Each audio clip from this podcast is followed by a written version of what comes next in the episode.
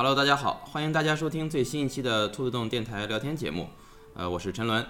在我们录制节目这几天呢，啊，发生了一件事情。伟大的科学家、物理学家、宇宙学家史蒂芬·威廉·霍金先生去世了，在二零一八年的三月十四日去世，终年七十六岁。他在生前呢，也有过非常伟大的成就。啊，不过今天呢，我们并不是主要来聊霍金啊，而是因为霍金在生前的时候呢，他对人工智能这个东西呢，曾经产生过担忧。那么今天呢，我们想除了缅怀一下这个霍金先生之外吧，也聊一聊这个人工智能。那今天呢，也请到了两位好朋友来跟大家打个招呼吧。哎，大家好，我是艾丽。呃，大家好，我是兔子洞林克。好，呃，艾丽和林克啊，就是。大家可能这个，呃，听声音有可能会分辨出来是谁，那我暂时就不说是谁了。好，霍金先生他那个曾经在生前呢产生过这个对人工智能的这个担忧。昨天我们聊的时候还说起了，这个艾迪说他其实说的并不是说对人工智能什么担忧之类的是吧？对，其实我们首先在谈论起人工智能的这个话题之前，我们需要区分的一点就是在于。人工智能其实它是分强人工智能和弱人工智能这两个方面。那么霍金先生他之前的对，呃提醒人类要警惕人工智能呢，其实他特别指的是这个强人工智能这个这个方面。那这个强人工智能和弱人工智能有什么区别呢？你不要抢我捧哏的词儿好不好？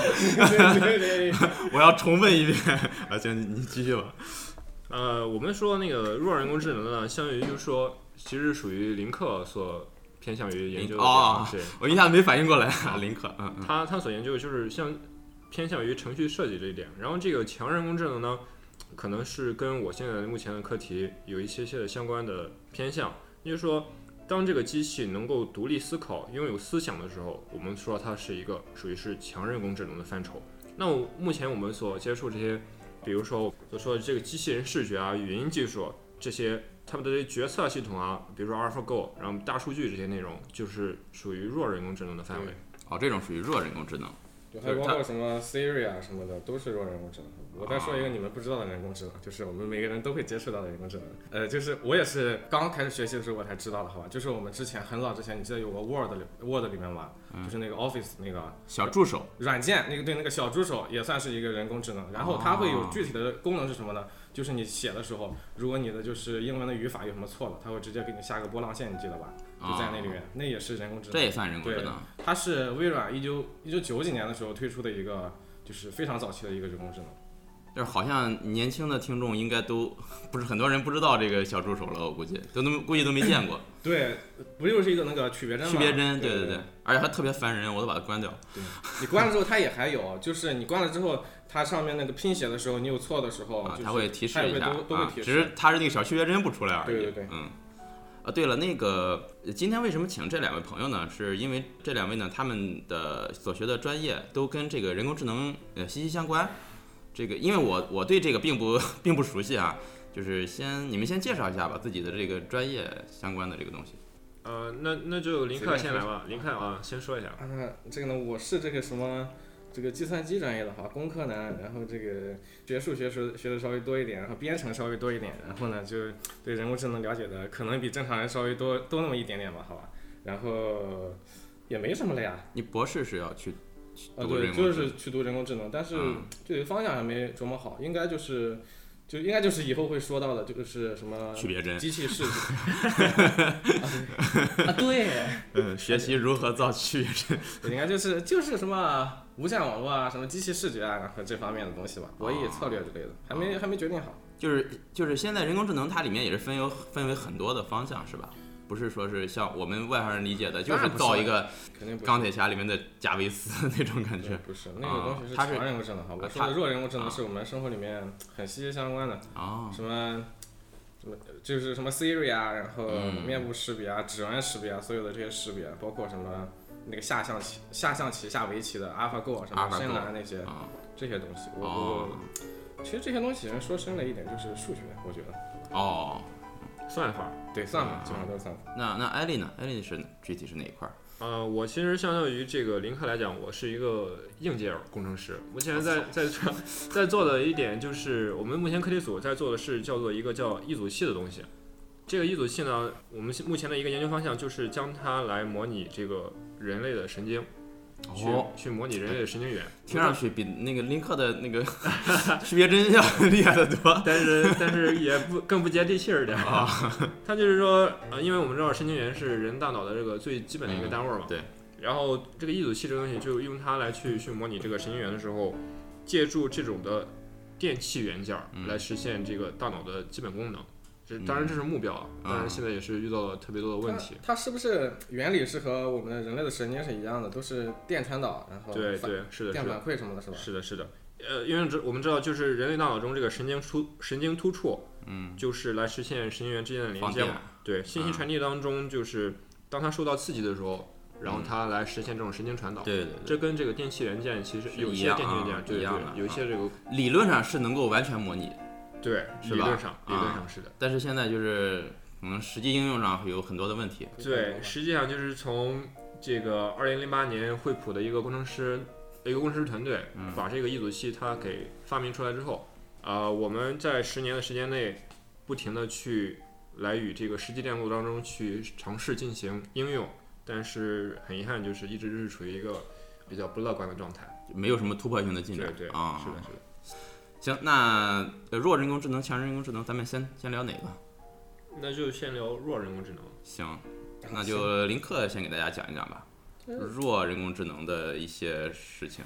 其实大家对人工智能这个，呃，不仅是大家有有可能分不清什么强弱人工智能啊，大家也可能对人工智能这个学科不是特别的，就是能理解吧。其实这个学科是一个非常综合类的学科，它、嗯，它属于一个什么自然科学和社会科学一个结合的一个状态，好吧？它不仅是要会编程，什么会硬件，然后什么，但是它这个人的什么交互啊，然后心理学啊、哲学都要考虑在内的，这个东西挺复杂的。那啊，也算是一门综合类的这个学科。对，它不可能就像我们就说啊，是高等数学啊、概率论、统计学啊，就是说这么简单的东西一概而论的。对，对它这里面牵扯的东西特别多，道德层面的也有很多吧。嗯，对，伦理层次的对是吧伦理层次？嗯，然后我们其实我们现在它应该它它算工科吗？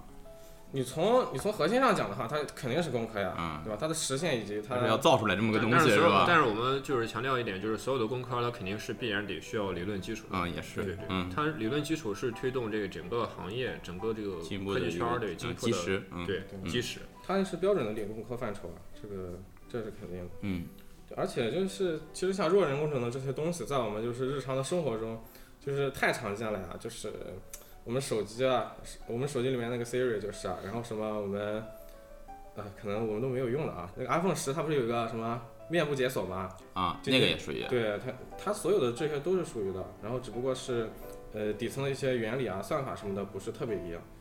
这个弱人工智能有没有一个明确的定义？什么什么就叫弱人工智能？它也没有一个特别强的定义吧。弱人工智能，我觉得是为就是强人工智能在以后吧，算是一个偏向于服务的一个东西。这个东西要如果说到强弱人工智能，必须要说一个就是这个东西叫人工生命啊。那个艾丽给我们就介绍一下这个东西。人工生命啊，人工生命跟人工智能还不是一回事儿。对，就是、啊就是我们刚才就是提到的，我们说就是利用电器这种模拟电路，对，啊，去模拟这个人类的这个神经元嘛，嗯它本身就是呃人工生命的一个研究范畴。因为我们我们说这个人工智能是什么？人工智能在英文里面它是叫呃 artificial intelligence 啊，简称就是 AI 嘛。那那人工生命它就是 in artificial life，简称就是 AL。AL 这个 AL 呢，就是我们广泛认识到的那些科幻作品当中的那些科幻人物，比如说这个机器人，它那个人工智能生命，其实它不是我们现在所了解到的这个弱人工智能，其实它是就是属于人工生命的一个范畴。哦，然后我们之前所说的这个霍金啊，呃，包括比尔盖茨，呃，埃隆马斯克，马斯克，他们所说的就是警惕的，也就是人工生命这这个范围之内的。哦，呃，包括前段时间，呃，有印象就是有一个哈佛的心理学教授，他就给这个呃埃隆马斯克说，他就说，啊、你一方面就是在互联网上你说要警惕这个人工智能，但是你一方面去做自己又在研究、究，对对，你说那个自动驾驶汽车啊这些东西、啊是吧？你研究这个，你你有点矛盾嘛。嗯，这是马埃隆马斯克，他就是觉得很无语嘛。他说，就是连一个哈佛大哈佛的教授，你都无法区分强人工智能和弱人工智能是什么。然后这人类的问题看来确实还挺多的。这个教授可能是教中医的。对对对，人工生命好像它也不是单纯的就是像，它是。人工智能是一方面，然后它有两个非常大的组成部分，还有一个好像是基因工程、生物这一块儿。哦，对对，然后这一块儿也是，然后好像是二者合一，这出来东西才算是有生命的吧？和我们人就是相。人工生命它是指人类制造出来的有生命的有机体吗？还是说只要是机器人就算？呃，我觉得你把这个话题就是会引入到一个。伦理特别深刻，特别深刻的哲学问题了，是吧？就是就是到了什么才叫生命？克隆人算人吗？啊，对，什么才叫生命？人类的终极，人类终极 四十二。我们这个意识的问题了，对吧？我们的意识存在于哪里？我们的意识是如如何运作的？现在我们所研究的这一步，就是说，我们只能是相信，说是人类的大脑的最基本的工作元件——神经元，我们相信是通过这个来储存意识，来传导意识。我们所目前的研究，也就是。尽量的把这个神经元给它尽量逼真的模拟出来啊，这是目前我们的工作。嗯，然后就是说说图灵测试呗。图灵测试，我觉得这个概念是在人工智能之前吧。图灵他提出这个东西，对他其实是七十年代的时候由这个图灵提出来的嘛。对。首先我给大家就是可能有些人不太清楚这图灵测试是什么。嗯，对，给大家讲一下。就是说，当你去当一个人他去与一个机器或者是与一个正常人类去对话的时候，当他经过了一系列的对话之后，一系列的测试之后，他无法分辨在他面前与他交流的是一个呃人工智能还是一个普通的人类。嗯。那那么我这时候我们就可以说这个人工智能他是成功了，对，通过了测试。嗯。但目前我们反过来看，这个图灵测试它是不是就是一个可靠的来判定人工智能的一个有效的手段呢？嗯，呃，我觉得现在就是很多人也提出了质疑。啊，我觉得目前来讲的话，是有可能在我们有生之年见到能通过图灵测试的人工智能的。哦，呃，当然就是一个美国哲学家，他也提出了一个叫做“中文房间”的一个，就是一个概念，一个概念，去来反驳一下这个图灵测试。嗯，给大家讲一下这个中文房间。啊，OK，这个中文房间呢，主要就是指，当你一个完全不懂中文的人，设定的就是一个他只会说英语的人嘛，嗯，一个在英语社会里，对英语社英文社会当中，让他进入这个中文房间里，里面就是全部都是呃有非常多的这个中文的书籍，嗯啊，然后你与外界的交流呢，只能是通过一个门上的一个小小的窗口，那么门外的人呢，将一个啊写了中文的字条，通过这个小窗口递给这里面的人，即使是里面这个人他不懂中文。他也可以通过里面这些中文呃书籍，来做出相应的回答，以使外面的人相信这里面的人他是一个会讲中文的人。嗯，呃，这就带来一些什么样的思考呢？就是说，嗯，你通过了图灵测试的这些人工智能，它就是真正有智慧的吗？它是真正的有它的思想的吗？就是这一点它是其实是存疑的。它不一定就是有思想，但是它只是通过人类预设这些给它编好的程序，告诉它这些算法。来做出相应回答，但是这些他的回答并不是他来自主产生的，对，是的，是的，还是一个反馈，是吧？相当于要，嗯，所以说就是我们现在的人工智能现状，我觉得用一句话就可以总结，那就是有多少人工就有多少智能。好，这句话是你说的吗？啊，不是我说的。啊，其实刚才就是像中文房间这个，我觉得它还牵扯到一个问题，就是咱们要录这期节目之前，我也简单查了一些资料嘛。就就是说，现在好像人工智能领域还有一个研究问题，就是就是如何让这个机器储存足够的知识。如果说给它构建一个足够大的知识库，就像中文房间一样，里面的这个书本足以让我回答每一句递进来的纸条，那它就可以说是一个几乎是能够完成通过图灵测试的这种方式。但是好像说现在的技术方式来说，创办一个这种完整的知识库是几乎是不太可能。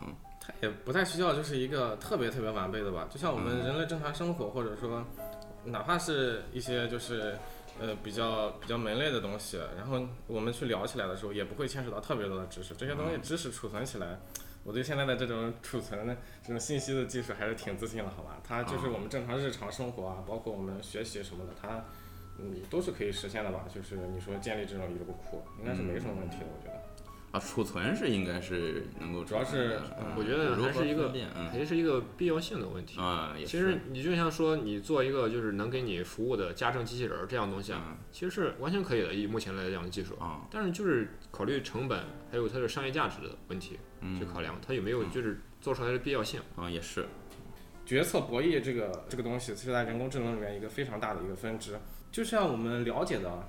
实际上我们最近最了解的，好吧，最知道的也是最火的一个，就是 AlphaGo 嘛，它它就是一个标准的一个，就是说人工智能，它的但是它里面就是特别突出的地方和我们就是正常的不一样，就是人工智能分成这个，它的里面有价值网络和呃策略网络。价值网络是什么呢？就是它会根据它所需要的东西去。呃，取舍，取舍啊，然后策略网络就是什么？策略网络就是你说的什么运算啊、储存的这些个能力，大局观和细节呗。那是不是你像九几年的时候，当时那个深蓝九六九七年的时候，对吧？打那个跟那个卡斯帕罗夫是叫卡斯帕罗夫哈，对，下国际象棋的时候，他那时候就应该是我记得看过报道，他就是。就是他通过对每一个棋子赋予一定的价值，对，啊，然后他会做取舍。如果这行动这一步丢失这个棋子，底下来说损失多少价值，然后那时候这个东西就挺就是挺冲击的吧。但是当时我们可能对互联网了解也不是很多，而且就是像国际，它是国际象棋，你知道吧？国际象棋，对。呃，然后我们所以国内也不会有很大的风潮什么的。但是像这个阿尔法狗嘛，围棋本身就是我们中国的东西。然后这个围棋相对于来国际象棋来说就复杂太多。复杂多。对。我记得当时说过，说说机器永远不可能模拟象棋来赢过人类。我记得当时就是围棋吧。哦，围围棋。你知道为什么吗？我也是，我也是当时那个阿尔法狗的时候我才知道，就是围棋，你你们知道围棋有多少个点？有三百六十一个点，就是相交的地方不就是可以下一个棋子吗？啊，对。然后每一个点上它可以有黑棋、白棋，还有就是空的，对，三种状态嘛。嗯。它这好像是就是很久之前。我们古代的时候，宋朝有个神阔，他写了一个，呃，《梦溪笔记》还是什么？《梦溪笔》呃，《梦溪笔谈》《梦溪笔谈》对，《梦溪笔谈》他在里面说的，他先算的，好吧？就是如果说你把围棋所有状态全部列举出来是多少呢？是三的，三的是三百六十一次方。啊，这个数字是多大呢？是比宇宙里所有的粒子，所有的啊，就把所有的全部拆分起来，粒子都要多，都要多，都要多得多得多。好像是他说是一后面要跟四十三个万。就是这么大的一个数字，所以说你要是靠就是我们正常的想想出来的什么穷举法，嗯，对，其实他那个象棋，他对，他那个象棋就是通过穷举法穷举法战胜对对对，但是围棋就不可能。当时说围棋是，因为当时我记得他说说在理论上是不可能实现的，对，他可能当时就是在算法上或者说这种理论基础上是是还是站在穷举法的这个基础上考虑的。他他肯定是要在穷举法的基础上去考虑的，他把所有的状态都列举出来，呃，也不是说列举出来，就是和它相关性强的。因为本身你围棋来说，你知道，我们如果是在右上角这个地方下棋，那关左下角就是事情不是很大，对吧？它只需要计算右上角那么大一一片区域，它战胜人呢，它也不需要就是计算到几千步、几百步之后，它计算个三四十步、五六十步就可以。这就是它价值网络，它就会分析这个，对吧？就就这种东西，就是在这一个小范围内，他把人战胜就可以了，对吧？你例如说我在右上角，然后下一个棋子。那我我没必要去计算我左下角最角落上一个棋子，就说这个东西有多重要，对吧？因为本身可以忽略不计的对整个战局的影响，所以说它只只需要就是把这个东西结块儿，然后去做一个价值分析，然后相关性什么的一列，然后他就就把人给击败了。那其实。从我们就是普通人的角度来说，就相当于是他聪明了，对他对吧？对，他是他知道如何去去分辨这些事情了。我觉得阿尔法狗就是很典型的能够说明目前的人工智能的研究现状。嗯，它就是在一个特定类型的领域表现出了一定的智智能行为、智力行为，我们或者说。但是，就像我今天早上跟我父亲在早餐的时候，我跟他说了一下这个问题，我我谈我们谈到了这个阿尔法狗的问题。我说这个弱人工智能跟强人工智能的区别在于，这个 AlphaGo 它不会在你下了一步好棋之后，它感到恼羞成怒，然后站起来冲你的脸上打了一一耳光。听上去很恐怖，有点毛骨悚然。是的，是的，就是这就是我们目前的一个嗯对强人工智能的一个研究方向的一个，也是一点也算是一点疑惑吧，就是我们究竟需不需要这个工具？来产生它的情感，对对，它它的它的其他的智能行为呢，就是像一一种结合，或者是你说的情感，嗯，也是一种，就是其他的行为，对对，还是我们只需要它的这种，对我们我们造一把锤子，嗯，是吧？它可以应用到我们的这个生产当中，嗯，那我们需不需要一个会喊疼的锤子？是 不是？不过不过就是像刚才说的，我觉得只不过是你你所说的产生情绪啊，和就是说呃下围棋啊，就是打拳啊这些东西，都是可以模拟仿真出来的，就是需要一个把它集成到一个你说就是我们所说的强人工智能里面。但凡是能集成成功，或者说实现了，然后你说的这些情绪啊，这些所有东西加进来，就都是 轻而易举的，都是比较简单的事情了。但中间可能还要牵扯到一些道德。我觉得，我觉得这一方面还是得分两方面谈。一是就是说，你说的情绪，它是你算法设计好的情绪，算法设计好的，这这是一种情绪。还有一种情绪就是由它的这个神经，由它这个意识产生自主产生对带来的情绪，这是一方面。另一方面就是目前我们说弱人工智能，它朝这个集成化的发展的这个路上，它还有一些什么问题呢？就是我们知道摩尔定律嘛，嗯。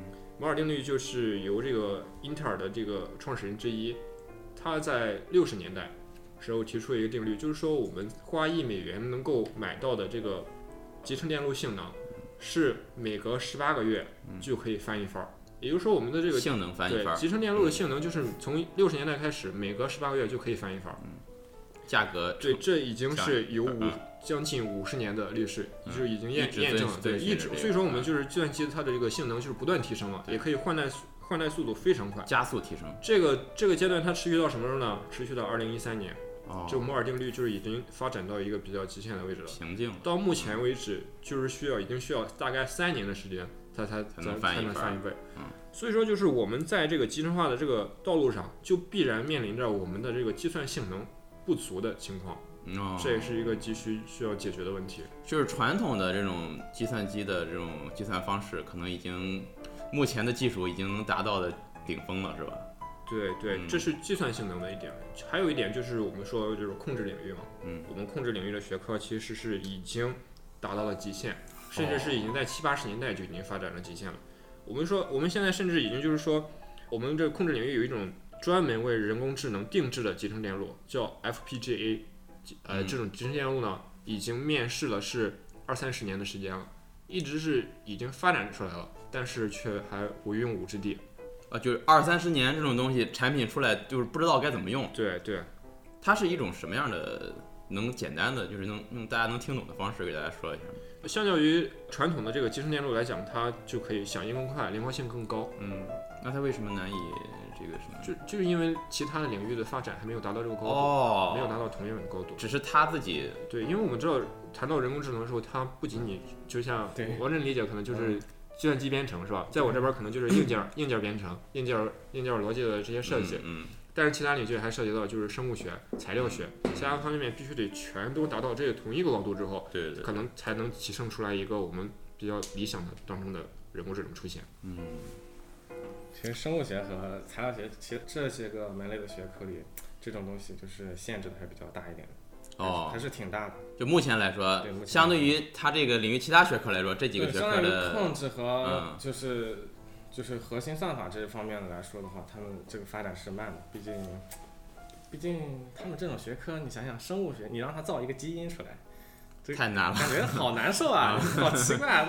和我说我要啊，我要写一个什么算法出来，感觉就不是一个量级的东西。嗯，就是林克他现在所研究的这个领域，就是当下最热门的嘛，CS 计算机科学，嗯，这这是最热门的。然后我这个可能就就再弱一点，因为你知道这个电气领域它其实是第二次工业革命带来的这种技术上的革新，距此也已经过去很很长一段时间了。嗯，那么其实。更严重的一点灾区可能就在就是生科、生科对吧？材料学、化学这。生科什么时候发展的？就是那个你上上过生物吗？就是那个豌豆，对，那是发展最快的时候。就是好多，就是就是，但是但是就是好多现在就是提倡就是转行嘛，劝退，就是在生科这个材料方面就特别严重。但是我我们不能说就是因为什么热门我们就去研究什么，这样就不能说不对嘛，就是一种趋利性的这种趋向。但是我觉得那些真正能够潜心在生物啊还有材料领域能够认真做一些研究的人，其实更值得敬佩。但是很难出成果，很难出成果，而且就是获得的就是名啊利啊，相较于其他领域就回报少，对，也会少很多。基本上，他们他们就是是为人类的整个未来在做研究，在做对，而不是在为当下他们自己去谋求福利。就是说，他们现在做的这些研究，有可能在未来的多少很多年之后。的成果做一个真正的铺垫。但是现在现在是看不出效果来是的是的但是如果没有这些铺垫，可能未来也不会出现这些成果。是的，是的，哎真是这么一一一谈，就感觉到，哎，行不说了，又又又感觉要进入哲学话题。嗯指纹识别或者说人脸识别吧，嗯，就是其实还是挺感兴趣的。我我妹妹有的时候就会，家里的小孩都会问我这些是怎么实现的。哦，其实真的，陈文，你知道就是这个人脸识别它具体的实现过程吗？就是我是我是这么以为的，啊，不知道对不对？你说它就是通过这个采样采样是吧？啊、然后看你五官的，它会精确测量你五官的位置，以及就是脸的这个立体的轮廓。嗯，它是一个三维的，我是这么理解的。对对对，啊，然后把每一个就是关键点，它做一个记，就是标记吧，或者说记忆吧。然后它只要这几个点对上，它就视为是同一张脸。你说的这种是非常早期的，就是人脸识别的就是方法，就包括你知道我们摄像头，就是我们很早的时候电脑里配的那种就是摄像头，嗯它的那个就是计算方式是和你说的就是比较类似的，嗯，比较类似。现在呢，现在呢？就像就像 iPhone 十里面的人脸识别，它、嗯它不是它是怎么实现的？其实也是听起来用浅显一点的语言说起来比较简单的东西，但是设计起来过程是很复杂，然后但是出来的结果也是挺惊人的吧？嗯，它就是呃，它现在有一个就是非常普遍的一个算法，这个算法的就是核心核心是什么呢？它是把就是同一个训练集里面的分出来非常多个这个分类器，然后把这个分类器，然后后来再结合成一个强分类器，一个弱呃很多个弱分类器集合成一个强分类器，具体是什么意思呢？就是例如说吧，例如说这一个算法以及这个区域模块，它只研究你的鼻子，哦，只研究你的鼻子，它这个鼻子呢，它就是一个非常一一个是一个强分类器，然后呢，它强分类器里面分出非常多来，呃，里面可能有十几个、几百个，然后有一个是可能有一个，我只是举例子啊，有一个是专门是测你的鼻子的宽度，或者说呃你鼻子的高度，或者说你鼻翼啊有多多窄、多长、多高，鼻梁多高，然后呢，孔有多大？对，呃，它会在每一个里面呢，都会给你设定一个差不多的数值，然后根据它不同的采样采样数据，然后把这些数值所有的，然后集合成一个你的鼻子，也就是这个强分类器。它这个强分类器呢还不够强，它得把你脸部所有的其他的，包括鼻子啊、眼睛啊，再集中。再集中，啊然后就是集中集中一个非常一个高度的集中过程，集成到最后，然后它就可以非常精确的识别了。它这哦个是这样一个运算过程。那我是不是可以理解为是把原来的技术通过计算能力的加强给它进行了这是一个应该算是一个迭代算法。相当于一个指数性的什么计算能力的增长，造成了现在的这种去能够是的，它使用的结果它。其实也是一个采样的过程，就是不断采样、不断学习，然后这个机器，然后它采样出来非常非常多的数据，一个很大的数据，你人的鼻子，嗯，非常细节吧，可能，嗯，然后采样出来，然后从那个数据库里面，然后一看你的，然后把这个东西数据调出来，然后集合，然后再综合成一个你的鼻子，再综合成一个你的脸，就是实现这种，就是哦，这个东西。原来如此。其实人工智能，呃，从就是这种结构上来讲，就是很多啊，我说这个人脸识别啊，我们每个人都能想到它是大概是一个怎么过程，但是其实里面的实现起来还是很复杂的。对，肯定是很复杂的。嗯，哎那现在你比如说那个，现在不是好多就是，呃，像咱们国家的什么天网工程这些监控、视频监控，就它都有好多有已经有这种简单的人脸识别了。我昨天看到微博上好像是有一个，我看微博上发了一个微博嘛，就说，嗯，好像是深圳的吧，一个就是过斑马线的时候，嗯，它就能通过你那个肩上的摄像头，对，然后采集到你身份证的信息。啊，这这不太可能吧？是的，是的，是你一定一定有的，你不信你去就是微博上看一下，好吧？那这个需要极强大的计算能力和这个识和计算能别能力。计算能力倒是你觉得还好，但是你让你就心里你觉得很舒服嘛，你就很难受吧？不过这个工程好像是，嗯，几年前国家就开始普及，它叫天网工程嘛对，就是跟跟终结者里边那个 SkyNet 是嗯，一个名字，就叫天网。那就是好像但是我这里还是要强调一点，那个终结者中的天网，它是有自己独立意识的，还它其实还是属于强人工智能范围，哦，是吧？对，像那个对，《速度与激情》里面，把科普就是贯穿整个。也是《速度与激情》里面好像有，我忘记是几了，它当中就有一个一个很小的一个小电脑还是小芯片什么的，它就可以就是像呃具体到从全世界里就是找到一个具体的人，这个东西就是一个非常厉害的弱人工智能，就是我们这个天眼的升级进化究极版。还有就是，我觉得弱人工智能以及就是人工智能，我所接触的这个这科学学科里面，听起来有的时候成果上还是挺让人觉得啊眼前一亮，挺惊讶的。包括我去说啊，AlphaGo 它怎么实现啊，或者说人脸识别怎么实现，呃，用一些简单的语言说起来可能比较通俗易懂一点，但是其实它是很复杂的。它人工智能，我觉得很大一定程度上是依赖数学学科来发展的。嗯，数学。本身数学就是一个很难的东西，嗯，不过有一点就是数学难也有好处，就是我们中国的这个人工智能发展，就是就是我们中国做出突出贡献的人啊，在弱人工智能发展上这块还是非常强的，好像好像是去年的时候是全世界第一，比什么欧美都要强太多了。哦，也得益于中国这些年的这个教育的大力投入，嗯，教教育啊，然后我们本身中国人他可能对数学上比较敏感一点吧，然后他就能做出来很多的。相应的贡献吧，科研领域，对啊，我多对不起中国人，拖了中国人后腿。在 科研领域上，中国人还是挺厉害的。呃，那这一期的时间也差不多了，要不然咱们这一期就先到这儿。下一期呢，我们接着跟大家继续聊有关呃强人工智能啊，甚至是呢我们会聊一些大家比较熟悉的电视电影作品里面的一些出现的人工智能，我们都跟他简单的跟大家聊一聊，包括呢霍金，还有这个比尔盖茨。呃，等等，他们对人工智能的这种担忧，我们也会在下期节目中啊跟大家简单的去聊一下，到底他们在担忧什么。嗯，那这期节目咱们就先到这儿，也感谢大家的收听，希望大家继续关注、订阅呃兔子洞电台的相关节目，我们下期节目再见，拜拜，拜拜，拜拜。